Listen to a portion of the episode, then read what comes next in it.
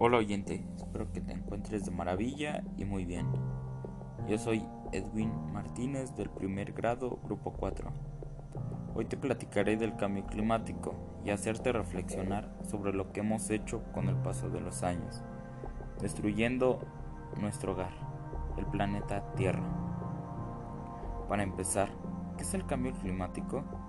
El cambio climático es un reto global que no tiene fronteras y que para combatirlo se requiere trabajo coordinado por parte de todos los países.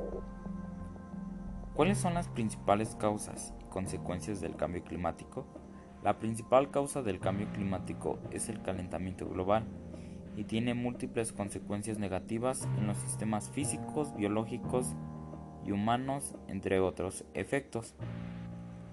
El calentamiento global aumenta el efecto de gases de efecto invernadero, deforestación, destrucción de ecosistemas marinos, aumento de la población, entre otros.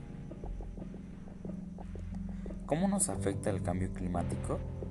Estos aumentos globales de temperatura traen consecuencias que ponen en riesgo la supervivencia de la flora y fauna de la Tierra, incluyendo al ser humano. Entre estos cambios climáticos destaca el derretimiento de la masa de hielo, los polos, que a su vez provoca el aumento del nivel del mar que produce inundaciones y amenaza a los litorales costeros. Incluso pequeños estados insulares están en peligro de desaparición. ¿Cuáles son los principales efectos ambientales observados y esperados? Cambio en los ecosistemas y desertificación, derretimiento de los polos y subida del nivel del mar, acidificación de los océanos, fenómenos meteorológicos extremos, extinción de especies e inmigración masiva. Y a todo esto, ¿cómo podríamos cambiar el error que hemos hecho?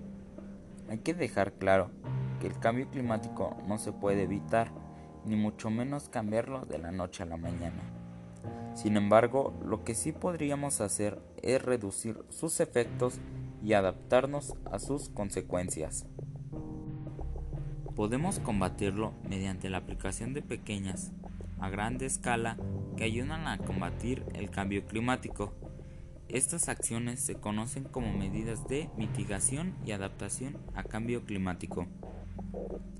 Bueno, eso fue todo de mi parte. Adiós.